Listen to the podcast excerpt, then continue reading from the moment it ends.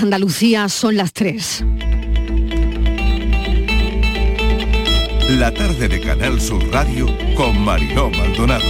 ¿Qué tal? ¿Cómo están? Orgullosos de ser andaluces, así lo dice un estudio del Centro de Estudios Andaluces en pleno puente del Día de Andalucía. Un día muy animado en Cádiz para quienes estén disfrutando de este lunes. Igual han aparcado un poquito los teléfonos móviles. La vida de pantallas que llevamos nos hace que incluyamos nuestras nuevas palabras en nuestro vocabulario. Igual esta no la conocen todavía, la palabra scroll, pero a esta hora seguro que ya le han dado uso al significado, aunque no lo sepan. La llegada de las pantallas táctiles al mundo vino acompañada de nuevos gestos que tuvimos que aprender casi sin darnos cuenta para darle órdenes a nuestros dispositivos móviles. Hace años aprendimos con los dedos a ampliar una foto, a cerrar algo que estábamos mirando. Hay que ponerle nombre a los gestos y después saber cuánto tiempo pasamos deslizando los dedos por la pantalla. Ya han bautizado esos movimientos. Nos detendremos en ellos. Seguro que muchas noticias del fin de semana la miran en el móvil y a nadie le habrá pasado por alto el naufragio de migrantes en las costas italianas. Es la primera historia de hoy con datos absolutamente escalofriantes. 26.000 muertos en el Mediterráneo en 10 años. Estas muertes se pueden evitar. La Unión Europea sigue sin encontrar la fórmula para que esto no pase o para que pase menos. 42.000 personas han pasado por la ruta del naufragio del domingo. La mayoría proceden principalmente de las zonas de guerra como Siria, Irak, Afganistán y también de Irán, Pakistán e incluso Nigeria. Por otro lado, la crisis alimentaria que ha generado, se ha generado en África y que ha generado la guerra de Ucrania y la presión migratoria del cambio climático siguen acelerando la llegada de inmigrantes irregulares a la Unión Europea. La travesía de la muerte como las del domingo en Crotone, en Italia, donde más de 60 inmigrantes, entre los que hay 12 niños y 30 mujeres, se han dejado la vida, la realizan no solo con barcazas maltrechas, sino muy a menudo con veleros más seguros, pero menos visibles. El tráfico está gestionado por bandas turcas, algunas tienen incluso grupos criminales permanentemente presentes en la zona. Esta mañana hemos sabido que los traficantes de seres humanos proceden casi siempre, fíjense, de Rusia y de Ucrania. Desgraciadamente, esta crisis humanitaria no es una sorpresa para nadie y nadie sabe cómo reducir el drama. Bienvenidos a la tarde.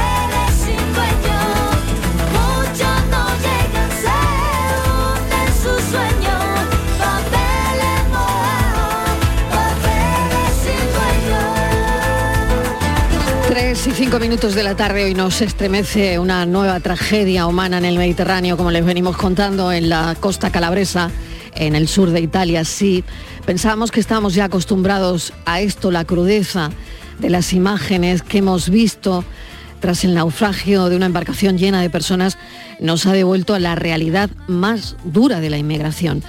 Nos mm, estremece porque en ese viejo pesquero que hemos visto en las imágenes que se ha partido en pedazos, viajaban bebés, viajaban niños, mujeres, hombres en busca de una vida mejor los muertos se cuentan ya por decenas. Mesa de redacción, Javier Moreno, bienvenido, buenas tardes. Hola, ¿qué tal Marilo? Buenas tardes. Según el testimonio de los supervivientes en la embarcación, podrían viajar más de 200 personas, por lo que las cifras definitivas de este nuevo drama humano están todavía por conocerse. Pero no queremos quedarnos en esos números porque hablamos de eso, de seres humanos, de familias con niños pequeños que trataban de llegar a Europa procedentes sobre todo de países africanos y es inevitable volver la mirada hacia allí, hacia un mar del que tantas veces hemos hablado por motivos dramáticos como estos. Los servicios de emergencia atienden a los que han sobrevivido, ellos han dado testimonios y en la orilla se espera por si el mar devuelve los cadáveres del resto de pasajeros. Hacía tiempo, ¿verdad Mariló?, que no recibíamos mm. estas imágenes, pero da la impresión de que el drama en el Mediterráneo no cesa. Laura Lanuza es directora de comunicación y proyectos de Open Arms. Es una organización, como saben, humanitaria, no gubernamental y sin ánimo de lucro, cuya principal misión es proteger la vida de los más vulnerables en situaciones de emergencia. Laura, bienvenida. Gracias por acompañarnos. Hola, buenas tardes. Gracias a vosotros. 26.000 muertos en el Mediterráneo en 10 años, que se dice pronto, como decía Javier hace un instante. Bueno, hace meses que no teníamos imágenes tan duras como, como esta este fin de semana. ¿Estas muertes se podrían evitar, Laura? Absolutamente. Estas muertes se podían evitar eh, muchas ellas, porque muchas de ellas, porque mm, cada vez las organizaciones, los Primero, que los estados em, no protegen esas vidas que están al mar. Y segundo, es que las organizaciones humanitarias que estamos cubriendo ese, ese agujero, ese hueco, em, que nos estamos organizando para, precisamente proteger la vida en el mar, em, desde las administraciones, desde Italia, desde Europa, nos están dificultando y nos están impidiendo el, poder hacer esa labor que, que es tan simple como eso, proteger estas vidas que hoy vemos, que hoy vemos en forma de cadáveres en, la playa, pero que son, que son naufragios completamente evitables. Laura, ¿qué está, pasando en los países del, norte de África por la información que tienen ustedes? Hay muchas bolsas de, personas, muchas eh, mafias de traficantes mm, sacando a esas personas hacia el Mediterráneo, porque pensábamos que se había tranquilizado la situación en los últimos meses. Absolutamente. Lo que pasa es que el, foco mediático no se, no se pone en, ese punto.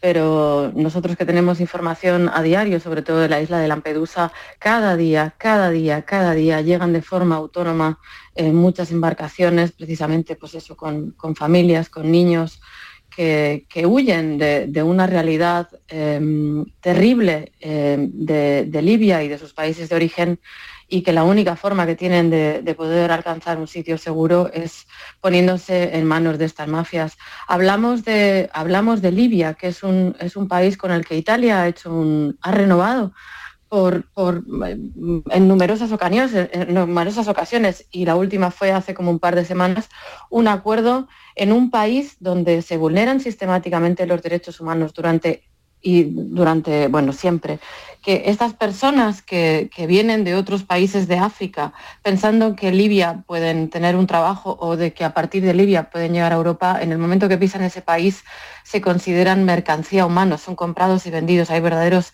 mercados de esclavos y son hacinados en campos de detención donde las mujeres son todas violadas, ellos sufren torturas y la única manera de escapar de ahí es que un mafioso te ponga en una patera donde te vas a jugar la vida.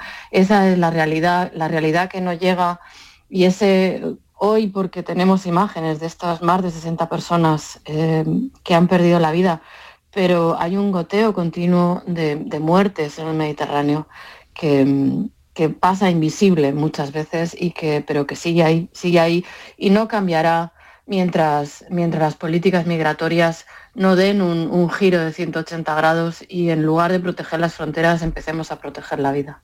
Sobre todo porque nadie sabe cómo reducir el drama. Eh, lo vemos impactados frente al televisor, los ciudadanos, pero luego verdaderamente eh, nadie sabe cómo hacerlo, o al menos esa es la impresión que tenemos los ciudadanos, ¿no?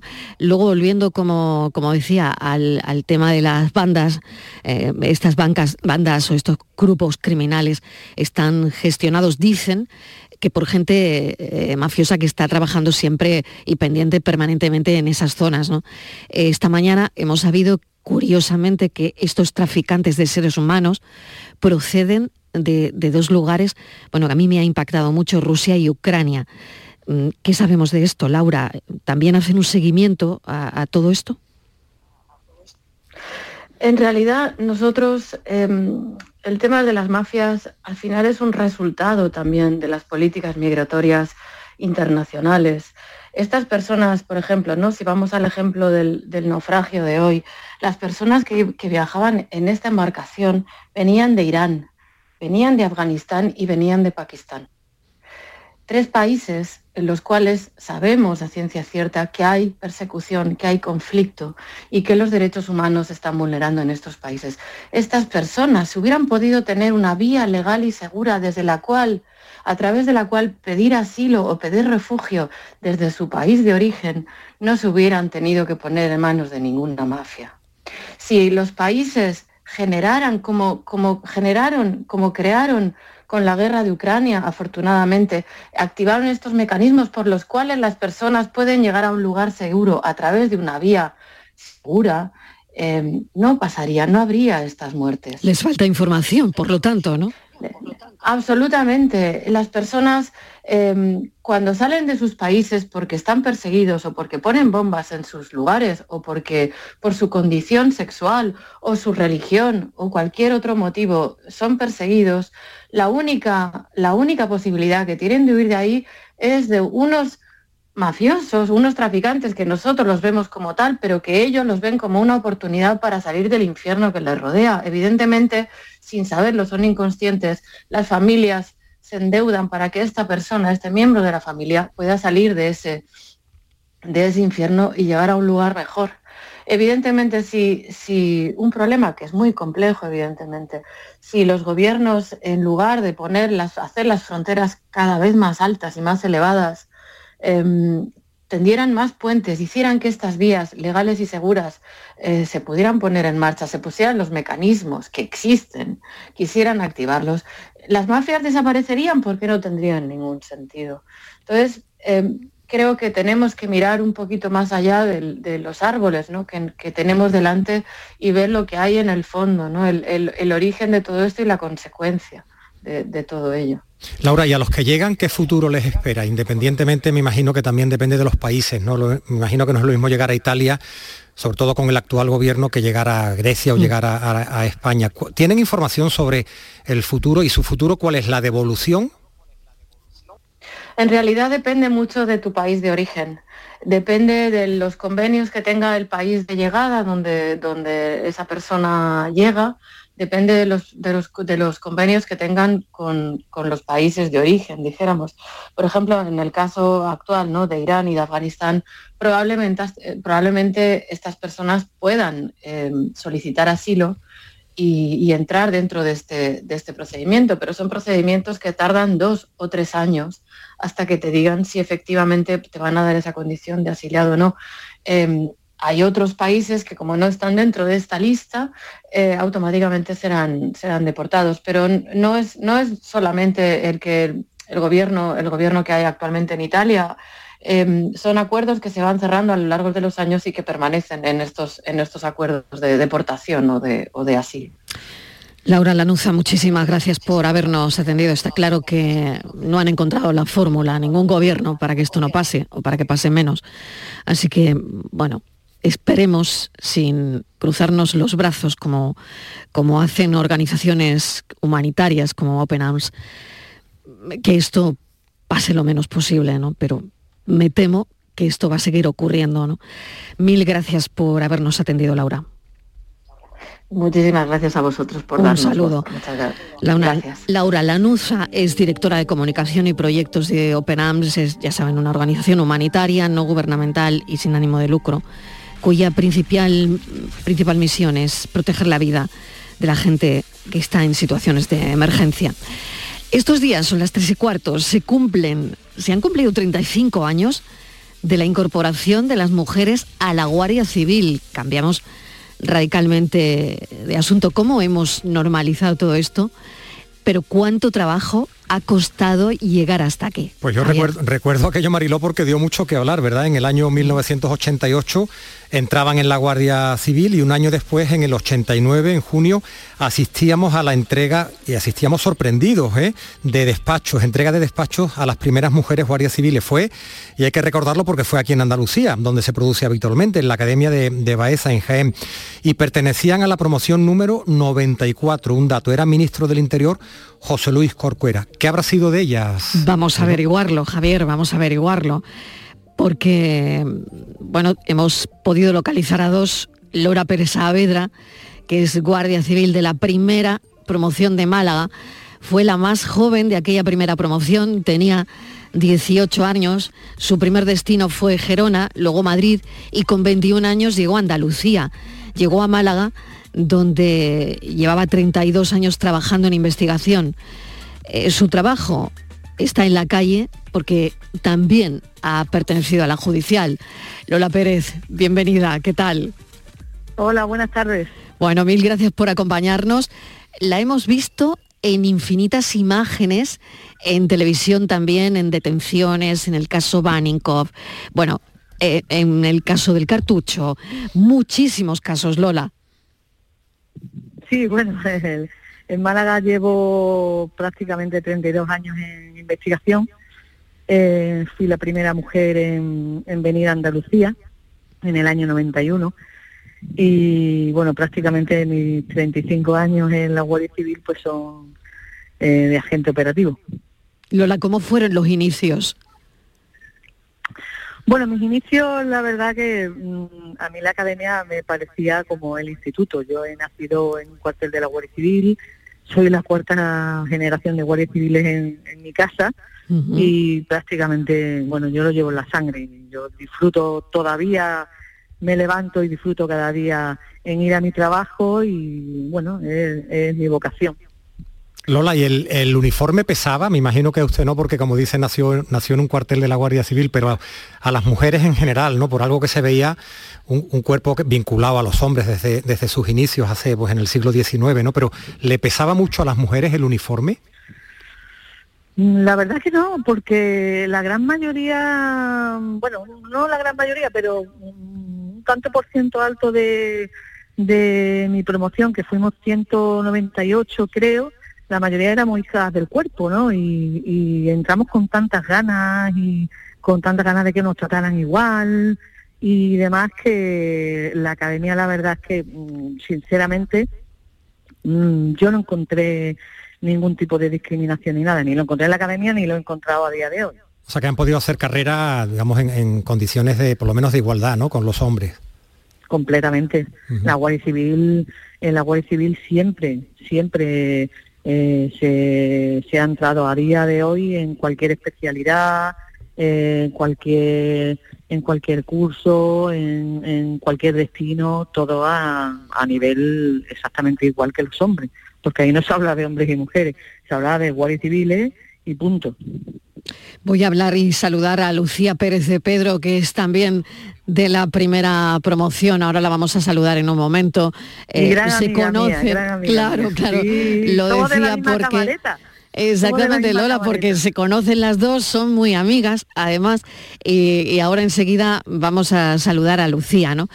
Porque, mm, Lola, fíjese, ¿no? Em, ¿Qué significado ha tenido para usted todo este avance, estos 35 años? Claro, no solo para las mujeres de la Guardia Civil, sino también para la propia Guardia Civil, como está comentando, que haya habido mujeres al frente, al frente de unidades eh, importantes, ¿no? como eh, de investigación judicial, todo este tipo de cosas que siempre era un trabajo muy masculinizado, claro. Pero ¿sabe por qué? Porque la Guardia Civil eh, ha sido súper camaleónica eh, con los tiempos, con la tecnología. Mm, yo he vivido un gran cambio de tecnología operativa mm, desde, desde que llegué en el año 91 hasta ahora. Pues imagínese, ahora vivimos el cambio de Internet, mm. eh, todo el cambio tecnológico. La Guardia Civil ha sabido adaptar completamente todo ese cambio eh, traspolarlo a, lo que es la, nuestras unidades y a, lo que es también el personal. De todo este tiempo, Lola, ¿qué conclusiones saca usted? Mm, no lo sé, me imagino que en 35, bueno, 32, ¿no? 32 años da para mucho. Bueno, en, 35, ahora hacemos 35 años en la Guardia Civil, yo llevo 32 años 32, eso es, eso En, Policía Judicial mm. y bueno, lo que hemos hecho y lo que hacemos cada día es allanar el camino a las demás mujeres que, quieran entrar aquí en, la Guardia Civil. La Guardia Civil es un cuerpo mm, es el cuerpo mm, policial hoy en día prácticamente yo creo que el más valorado del mundo. Tenemos especialidades de todo tipo. El otro día estuve dando precisamente una charla en un colegio de Málaga y, los chavales se interesaban porque a veces mm, somos un, poco desconocidos. Eh, es una, un cuerpo policial desconocido y cuando les hablas de que de que estudien de que tanto no solo en, criminología sino eh, cuando uno estudia química matemática biología eh, enfermería, que todo tiene cabida en la Guardia Civil, de la cantidad de especialidades que tenemos. ¿Usted volvería a ser Guardia Civil, Lola? Una, una y un millón de vidas que tuviera. volvería a ello, ¿no? volvería. Lola, ¿y tiene, ¿tiene información de, de, cuáles son las unidades o las especialidades eh, en las que habría más mujeres, no sé, se me está ocurriendo por la, pareja de la Guardia Civil de Tráfico, ¿no? Un clásico, ¿no? Ahí no recuerdo yo, Marilo, haber visto muchas mujeres mm, sobre una moto, ¿no? En, sí hay, sí, hay. Ahora sí, sí, sí, pero, pero, pero ahí quizás los hombres Hace 35 años igual no tantas. Son ¿eh? mayorías, ¿no? Pero en, qué unidades hay, hay, más mujeres? No sé, en la científica, me imagino, ¿no? Donde más mujeres, donde más mujeres hay eh, y donde empezamos más precisamente es en investigación, tanto en policía judicial como en el servicio de información. ¿Por qué? Porque eh, ciertamente, inclusive a día de hoy, eh, que han pasado ya 25 años, no es lo mismo que tú vayas por la calle en, un vehículo, un hombre y una mujer, que estemos en una vigilancia que dos hombres, por ejemplo. Mm. siempre el, pasamos muchísimo más desapercibido, por ejemplo, ¿no? Y Lola, usted también vivió años muy difíciles, no sé cómo los viviría, pero si echamos la, vista atrás, eh, bueno, la vida de un guardia civil, dependiendo en qué punto del país y a veces sin importar, bueno, pues con el terrorismo se volvía muy frágil, ¿no?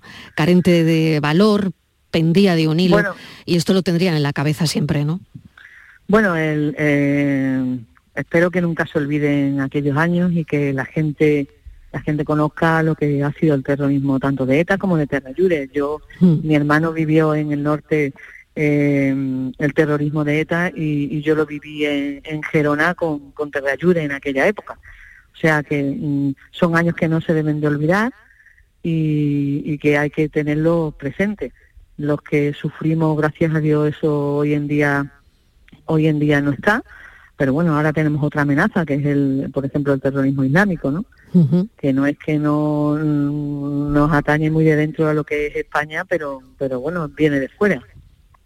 Está claro, está claro, Lola, que siempre, siempre están en algo, ¿no?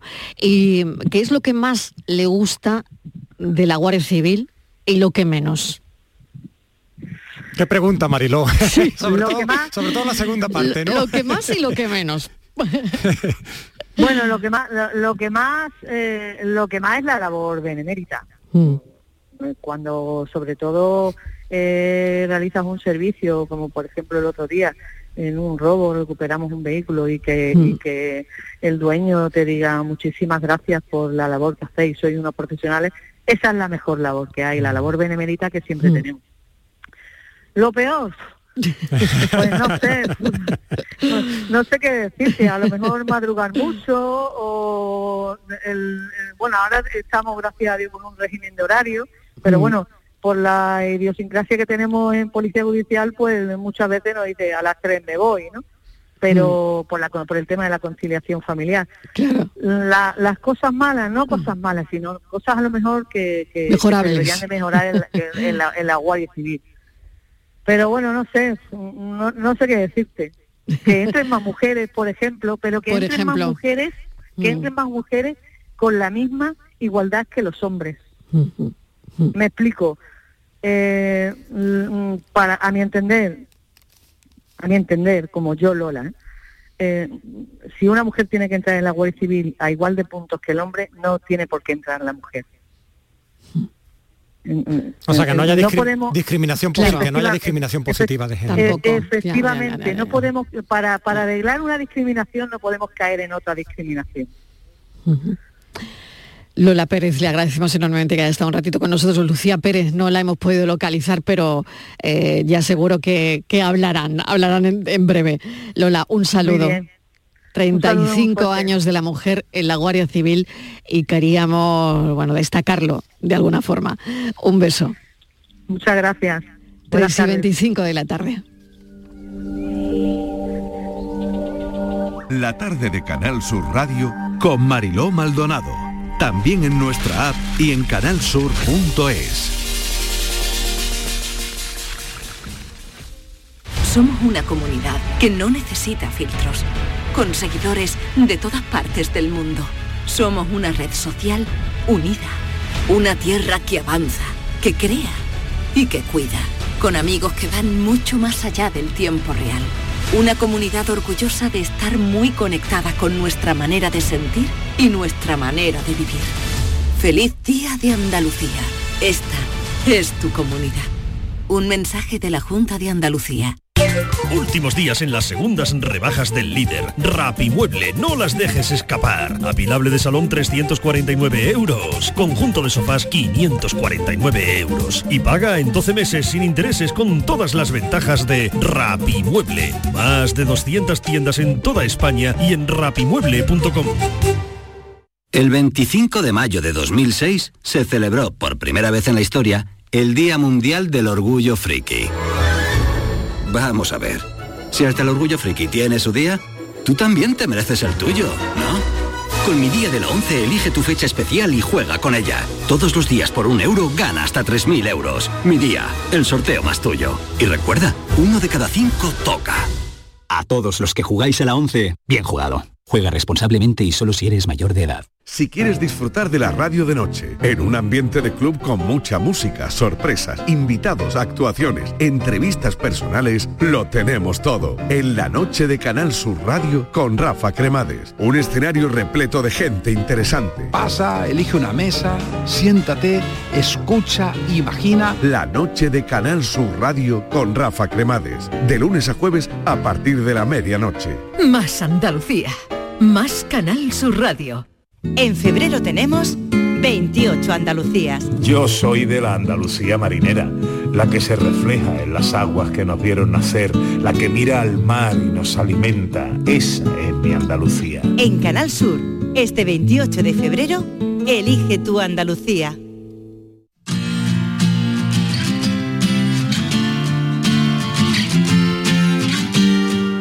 La tarde de Canal Sur Radio con Mariló Maldonado.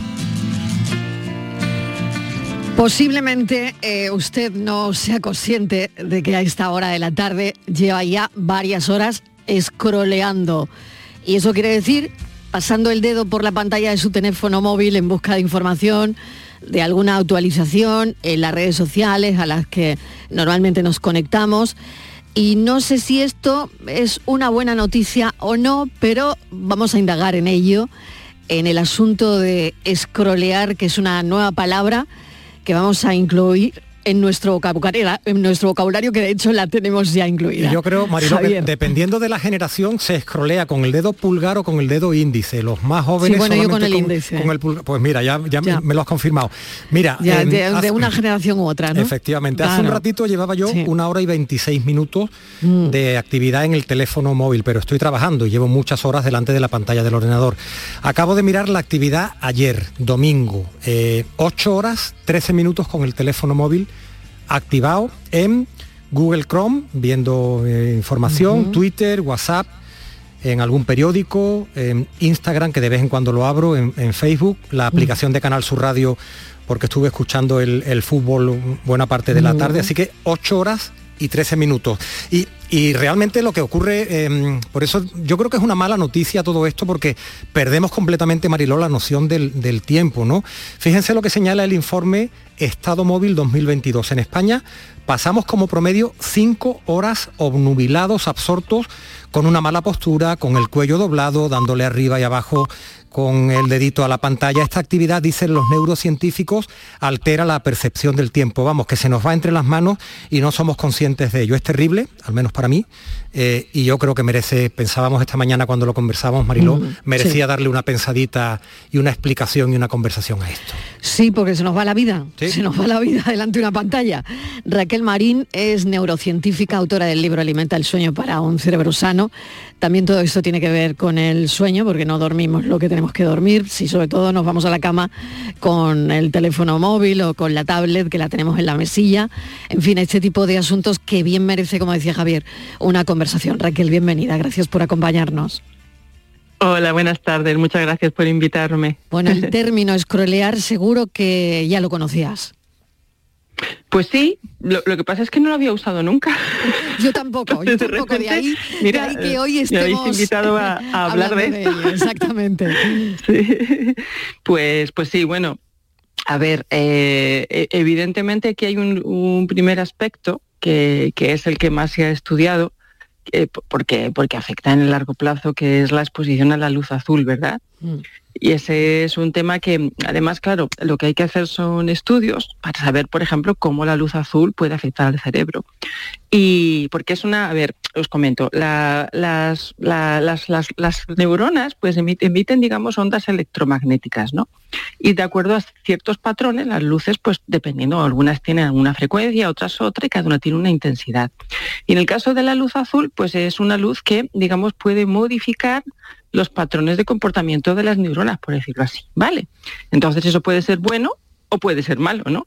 Y ahí es donde puede haber cierta controversia, porque algunos estudios dicen que, que puede mejorar la memoria, pero mira, hay otros estudios que dicen que lo que hace en el medio plazo es eh, generar incluso neurodegeneración, ¿vale? Entonces, pues ahí digamos que las opiniones están divididas, pero lo que sí es cierto es que la luz azul, en cualquier caso, puede modificar nuestro comportamiento neuronal. ¿De acuerdo? O sea, eso ya es un hecho en sí, ¿no? Ya no es el mismo, sino que está modificado.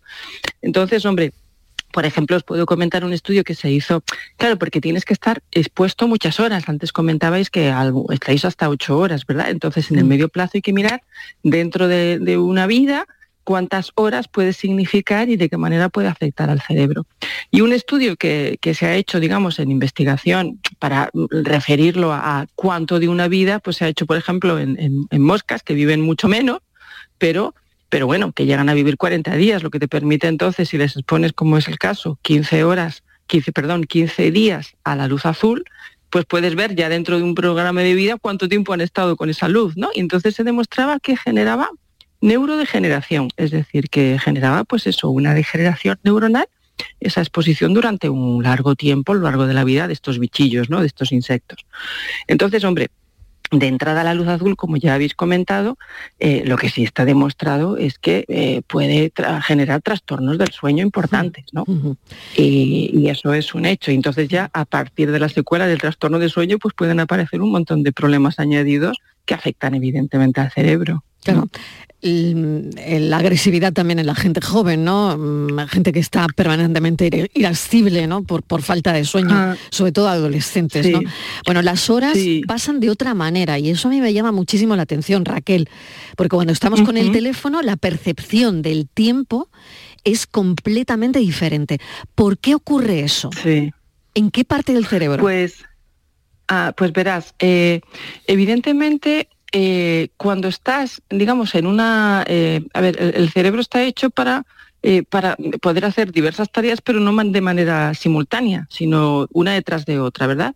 Cuando estás mucho tiempo, digamos, fijándote en una tarea concreta, por lo que estás es evidentemente reclutando solamente una actividad de un área cerebral en particular. Con lo cual, pues, por ejemplo, todo lo que está relacionado con, con bueno, pues con, con el contexto, con la, con la conciencia del contexto temporal y también físico en el que te encuentras, se puede perder porque en ese momento no se prioriza. En ese momento se prioriza la atención hacia algo en concreto, que es en este caso la, la pantalla ¿no? con esas imágenes que se van que se van evolucionando. Eso no quiere decir que tengas mayor capacidad de atención, porque para ello se requeriría que estuvieras manteniendo la misma tarea, es decir, en la misma noticia, durante aproximadamente 15 o 20 minutos, ¿no? Que de ahí puede derivar el siguiente problema, es decir, el, aumento de ansiedad y de estrés. ¿Por qué? Porque eh, el cerebro también está hecho para tomar decisiones no para estar en la incertidumbre. Cuando el umbral de todos los estímulos que recibes, pues imagínate, ¿no? Cuando estás, lo voy a decir, a ver, escroleando, ¿no? Sí, bien, bien, bien. así, ¿vale? Mm. Cuando, cuando estás scrolleando, realmente estás pasando de, una, de un estímulo a otro, a lo mejor imagínate, yo que sé, una noticia sobre Ucrania, lo siguiente es que mm. empató el Madrid, el siguiente es no sé qué, ¿vale? Entonces, lo que vas haciendo es pasando de una noticia a otra, pero sin realmente generar un umbral de prioridad frente a lo que estás viendo. Con lo cual, de alguna manera, nuestro cerebro también esos estímulos no los prioriza, sino que genera una especie de, bueno, ¿y ahora con qué me quedo? ¿No? ¿Con qué me quedo de todo eso? Y eso también puede generar un aumento de la ansiedad, es decir, que, que no tengas la, la, sensación de priorizar de acuerdo a lo que más te puede interesar y a lo que más puede ser selectivo a la hora de, bueno, de tu cognitivo y memorístico. Raquel, ¿y eso se puede mm, estudiar como trastorno? Eh, me refiero a lo de a lo de darle el toquecito eh, como trastorno obsesivo compulsivo, ¿no? Porque yo lo he observado cuando vas, por ejemplo, a la consulta del médico, estás en un, en un autobús. Hay personas, y yo seguramente lo hago, simplemente le das con el dedo, se prende, le das hacia arriba, miras y te olvidas del teléfono. Estamos continuamente haciendo ese gesto por, mm, por, por, una obsesión. Yo creo que. Y eso hace que muchas veces ese tiempo es lo que tú decías, que no le prestemos la más mínima atención a lo que está pasando por la pantalla. Correcto, mira, ahí hay, hay una cuestión que, que, de hecho ya, bueno, estamos hablando ya de, de, un problema que puede generar una adicción. Y en las adicciones hay una, hay una sustancia que producen las neuronas que se llama dopamina, que normalmente está muy elevada. Es decir, cuando una persona tiene, bueno, de hecho también en el enamoramiento también nos sube mucho la dopamina, ¿no? Esa adicción a la persona, al objeto de nuestro amor, ¿no?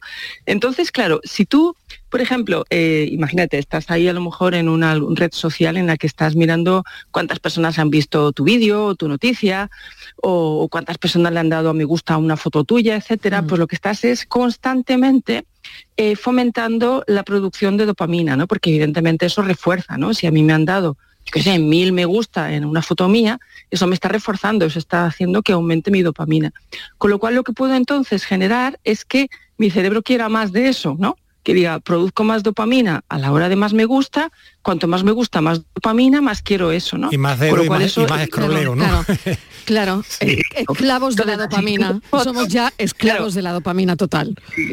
La siguiente foto resulta que en lugar de mil me gusta, por lo que sea, y lo haces el domingo por la noche, está todo el mundo durmiendo, lo que sea, y te ponen solo cinco me gusta, entonces eso también genera una sensación de frustración, de mm. bajona, con lo cual estás constantemente en una, en una encrucijada emocional precisamente porque la dopamina dice, bueno, ¿y qué hay de mi recompensa? ¿no? Con lo cual lo siguiente que haces es colgar otra vez otra foto, a ver si esta vez eh, mejora, etcétera, etcétera. Entonces te, acabas generalmente eh, pues obsesionando con el tema. Lo hablaba el mm. otro día en una, bueno, con, amigos, ¿no? Y realmente es que están pensados, todas las redes, todo esto, el móvil, está pensado para generar justo lo que estamos contando está pensado para, para generar esas dosis de estímulos, eh, eh, para ser esclavos de, la dopamina. al final, parece que, eh, con todo esto hay compañías que ganan muchísima pasta.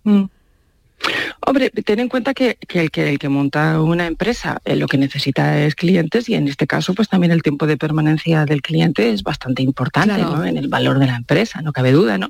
Pero además en este caso estamos jugando con un aspecto que para el cerebro es donde más energía gasta, que es en todo lo que es la gestión de las emociones, ¿verdad? Tanto de la visión de ti mismo como de tu éxito social. Mm. Y en ese caso pues, son desde los aspectos en los cuales el cerebro más se va a detener y más energía va a gastar, ¿sabes? Como decía algún neurocientífico famoso, ¿no? El cerebro es donde más eh, gasta, es precisamente en la gestión de las emociones. Entonces, hombre, pues ahí evidentemente es una herramienta poderosísima, ¿no? A la hora de de bueno de tenernos constantemente enganchados a esa potencial emoción que nos pueda generar el uso de esa red. Y que no Mm. quiero demonizar las redes ni el móvil ni nada de esto. No, Por yo, supuesto no. que no, que no se trata de eso. Pero sí que se trata, Raquel, probablemente de tomar conciencia, que creo que que no lo estamos haciendo, ¿no? Sí. La psicología social ha demostrado que lo que más recompensa en la vida es conexiones a personas, a, a lugares, eh, conexiones auténticas, ¿no? Prestando atención eh, a lo que tenemos que prestar atención, a una buena conversación, eh, a dar un paseo por el campo, no lo sé. Pero todo esto eh, está quedando, mm, creo que algo, algo apartado, ¿no? Sí, no cabe duda que, bueno, los, los cinco sentidos, ¿no? Que todos conocemos, ¿verdad? Aunque está también el umami, el sexto, ¿no? Pero bueno, Mm. los cinco clásicos, ¿verdad? De los cinco clásicos se han usado de manera ancestral eh, por el cerebro en la comunicación y por ser humano el desarrollo de la comunicación. Por ejemplo, todo lo que es la gestión del lenguaje corporal, de la empatía con los demás. Muchas veces para aprender una tarea nos sincronizamos los cerebros para aprenderla más rápidamente solamente observando, sin necesidad de estar explicando verbalmente, ¿no? Lo mismo pasa con el auditivo, los tonos de las voces, la motivación, el olor, el olfato, que es tremendamente importante, es uno de los sentidos ancestrales en los que más memoria reclutamos y que ahora pues evidentemente estamos eh, utilizando eh, menos. Y por supuesto el tacto, ¿no? A través del tacto, la- las primeras sensaciones de un bebé a la hora de, bueno, de empezar a gestionar sus emociones se basan en toda la experiencia táctil, ¿no? Entonces no cabe duda que lo que genera entonces es seguramente una, una- un estímulo comunicativo muchísimo más mermado, que lo cual implica que entonces tengas que aumentar mucho el umbral de eso. Es decir, si yo estoy acostumbrada a usar mucho la vista, para que yo me estimule con algo nuevo que me genere pues una emoción o una atención particular, tengo cada vez que estimular más. Es decir, ya no me va a servir eh, una cosa concreta, sino que voy a necesitar cada vez algo que me genere y eh, re- eh, mi atención eh, concretamente.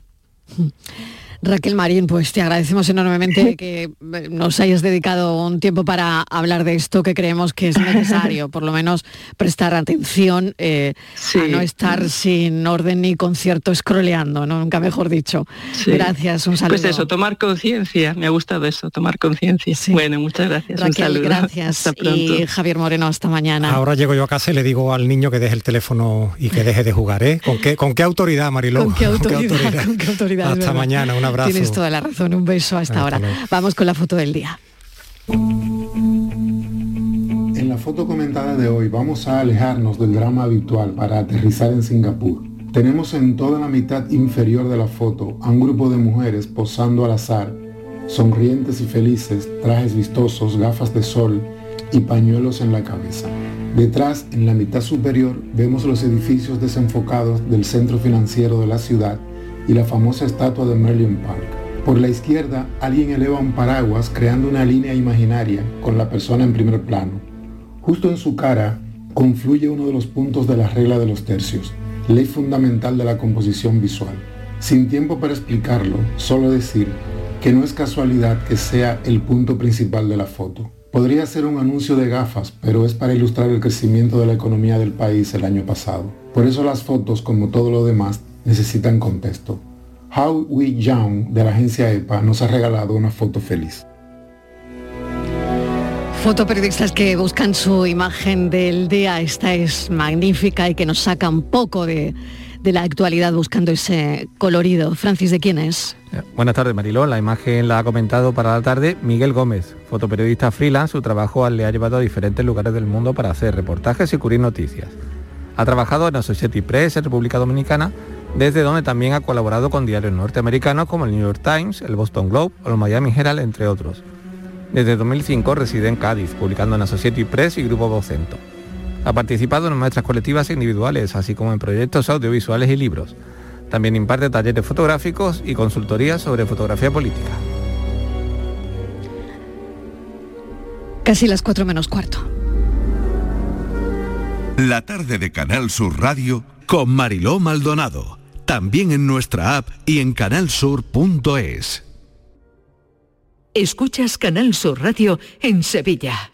Los guerrilleros, tapicería y colchonería en Utrera, a precios de fábrica. Cheslong de 3 metros con asientos extraíbles, cabezales reclinables, canapé, dos puff, cojines decorativos de regalo y telas antimanchas a elegir. Antes 899 euros y ahora solo 499 euros. Sí, sí, has escuchado bien, 499 euros. Y por un euro más televisor LED de 32 pulgadas de regalo. Estamos en Utrera, carretera Carmona número 15 en Utrera, Sevilla. Entregas en 48 horas. ¿Sabías que los niños de entre 6 y 15 años tienen atención dental gratuita? Mediante el Plan de Atención Dental Infantil de la Junta de Andalucía, los niños de hasta 15 años tienen asistencia dental gratuita en clínicas concertadas. De Implant, como clínica concertada, ofrece a tu hijo asistencia dental gratuita para garantizar un perfecto desarrollo bucal hasta su edad adulta. Pide cita en deimplant.com y ven a conocernos. La canción de bienvenido es un clásico. En cuatro latas de los 60, un clasicazo. Vuelve el Salón del Vehículo Clásico Sevilla Classic Gas. Del 3 al 5 de marzo en Fibes te espera la mayor exposición de modelos históricos. Con compraventa entre particulares, recambios, exhibiciones, retrospectivas, clubes y mucho más. Sevilla Classic Gas del 3 al 5 de marzo en Fibes. Síguenos en redes sociales y sevillaclassicgas.com.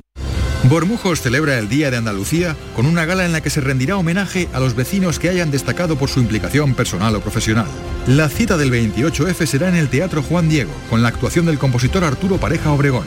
Posteriormente, en la Plaza del Consistorio se procederá a la izada de bandera. Organiza Delegación de Participación Ciudadana. Cinco Océanos, la boutique del congelado, abre una nueva tienda en Sevilla, en Dos Hermanas. Hasta el 14 de marzo, pechuga de pollo a 4,80 el kilo. Cinco Océanos, especialistas en productos congelados. Variedad, calidad y precio con la mejor atención. Pechuga de pollo a 4,80 el kilo. Nuevo Cinco Océanos en Dos Hermanas, calle Brasil 13, bloque 1. La información más útil, el detalle de lo que pasa en Andalucía y en tu entorno más cercano, lo tienes en La Mañana de Andalucía con Jesús Vigorra. Con toda la actualidad, los protagonistas y las opiniones que te interesan. Buenos días Andalucía, son las 6 de la mañana. La Mañana de Andalucía con Jesús Vigorra. De lunes a viernes desde las 6 de la mañana. Más Andalucía. Más Canal Sur Radio. La tarde de Canal Sur Radio con Mariló Maldonado. Canal Sur Radio y Televisión ya vive la Semana Santa de Andalucía. Entre las muchas actividades previstas, el martes 28 de febrero, Día de Andalucía mañana, se celebrará en el Teatro Cervantes de Málaga la gala Bajo Palio, concierto organizado por Canal Sur Málaga y que supone el inicio de la gran cobertura que hace esta casa de la Semana Santa. En esta edición se va a rendir homenaje a Alberto Escámez, militar y músico andaluz, siendo el primer autor en componer marchas profesionales para el género de cornetas y tambores. Afincado en Málaga desde muy joven, es autor de muchas de las obras más conocidas de la Semana Santa de Málaga, entre ellas Virgen de la Paloma, Jesús el Rico, Nuestro Padre Jesús el Cautivo, Soleá o Virgen de las Penas. En la gala Bajo Palio de Málaga van a participar la banda del Real Cuerpo de Bomberos de Málaga, y la banda de cornetas y tambores Esencia de Sevilla, así como la pianista Margarita Domínguez Mota, todo ello en el marco del Teatro Cervantes de Málaga.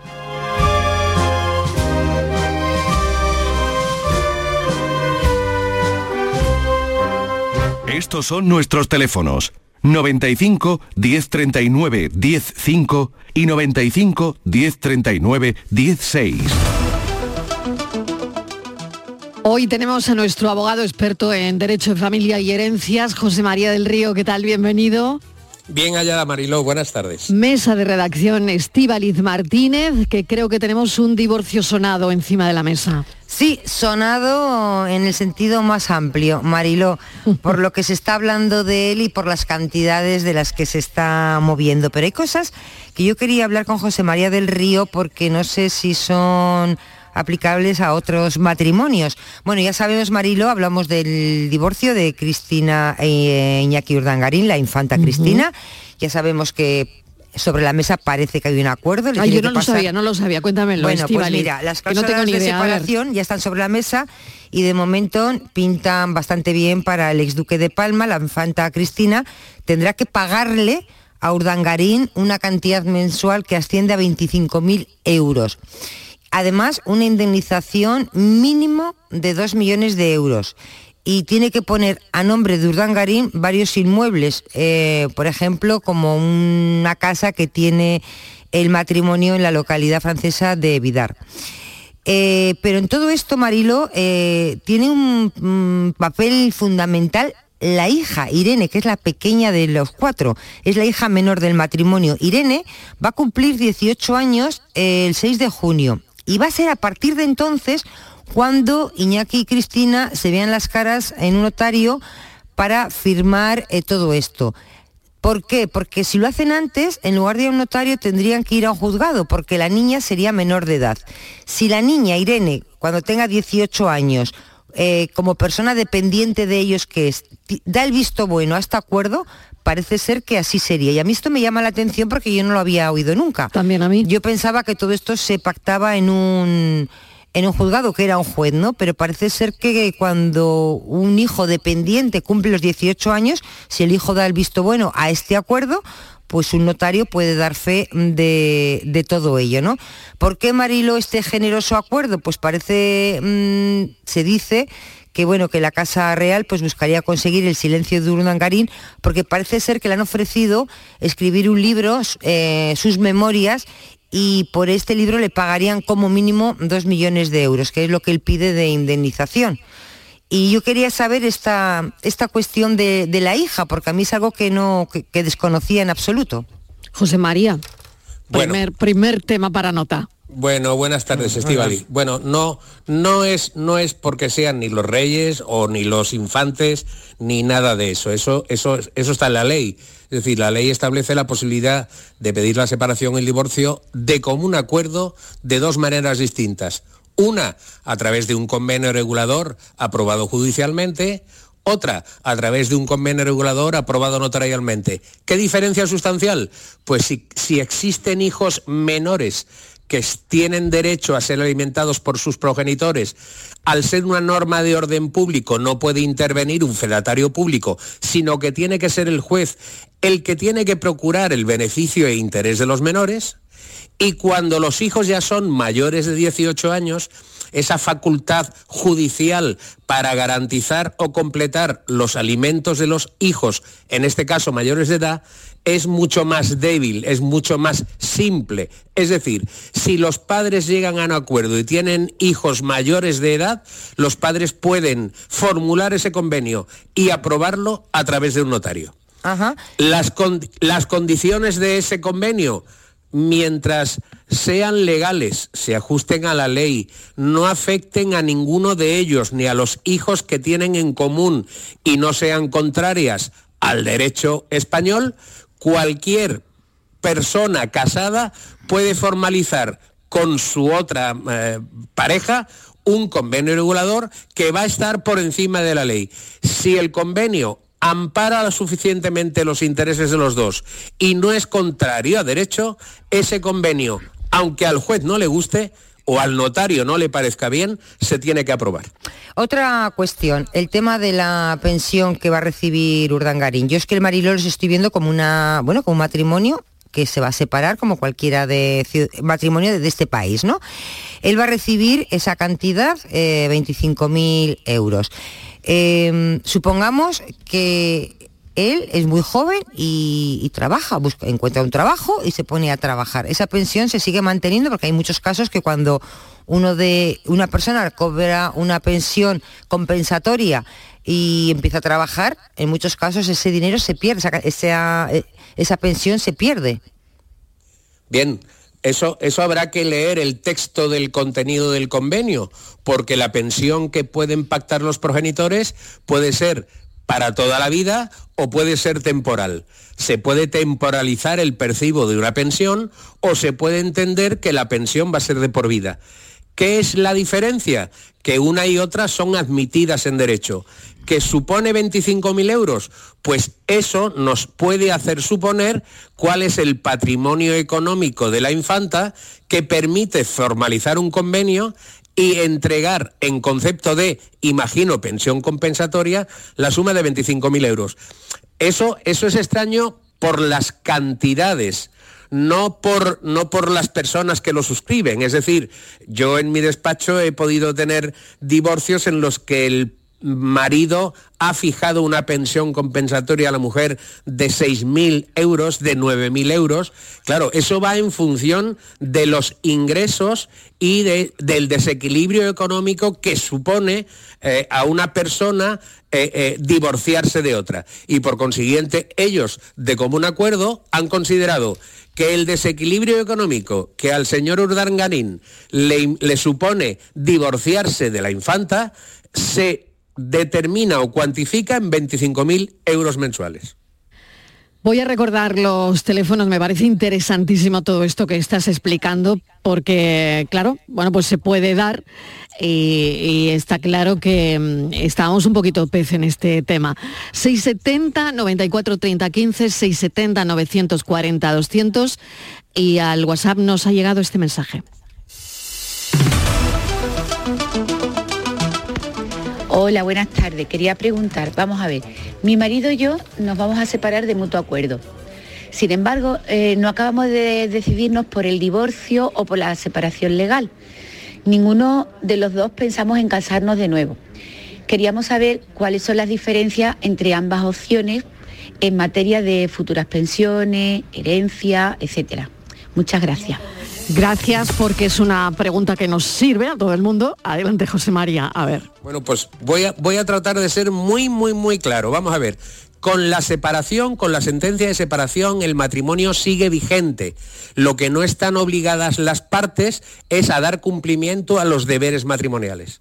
En el divorcio, a partir de la sentencia, eh, el vínculo matrimonial, se rompe, es decir, ya no existe. Por consiguiente, separado sigo casado o sigo con el vínculo del matrimonio y divorciado no. A efectos legales, yo siempre aconsejo el divorcio. ¿Y por qué? Pues porque si yo me separo de mi esposa, te consigo una sentencia de separación y posteriormente mi esposa puede pedir el divorcio porque existe causa para ello y el juez del divorcio no está vinculado por las medidas dictadas en el procedimiento de separación. Por consiguiente, está abriendo la posibilidad a que una de las partes separada solicite en el divorcio otras medidas distintas. Por consiguiente, yo siempre a mis clientes les aconsejo, si no es por problemas ideológicos o religiosos, usted directamente vaya al divorcio. ¿Por qué? Porque se matan dos pájaros de un mismo tiro.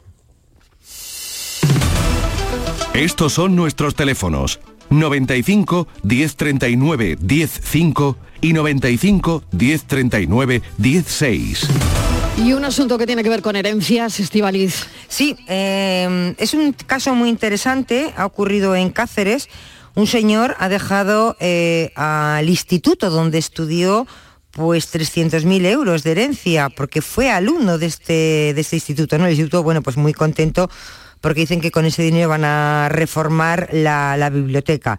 Entonces, es algo, Mariló, que nos ha llamado muchísimo la atención. Este señor pues, fue alumno de este instituto en los años 50. Dice que allí consiguió el título, que después se matriculó en medicina, terminó su carrera y después de cuando ha fallecido, pues ha decidido eh, dejarle todo su, dinero, todos sus ahorros a este instituto. Yo le quería preguntar a José María del, del Río que esto es algo curioso porque no suele ser habitual normalmente que se deje una herencia a una institución pública, o en este caso a un instituto. Bien, que la normalidad o la excepcionalidad derivan de que este señor al fallecer no ha tenido ni herederos forzosos ni herederos voluntarios. Es decir, este señor carecía de herederos que pudieran recibir su herencia o los bienes de su herencia. Y por consiguiente, este señor ha decidido una cosa que es lógica. Voy a, voy a hacerte una pequeña, una pequeña inciso que lo vais a entender perfectamente. Ha tenido que eh, hacer testamento y decir que todos los bienes de su herencia o la materialización de los mismos iría para ese instituto, pero seguro con un fin asistencial. Seguramente en el testamento diría, y el dinero que dejo en herencia irá a este instituto para que estos señores lo destinen a una biblioteca o que sea la mejor biblioteca de los centros educativos de mi localidad, pero seguramente tendrá un fin social. Pues me parece muy interesante también todo esto porque, bueno, normalmente mm, cuando hablamos de herencias, eh, a veces mm, hemos conocido noticias de este tipo, José María, de gente que quiere dejar su herencia a alguna entidad, ¿no? Y, mm, Perfecto. Claro, y se puede hacer. Se puede hacer siempre y cuando no tengas herederos forzosos o si tienes herederos forzosos, solo destinar el tercio que se llama de libre disposición a quien o a la entidad que tú quieras.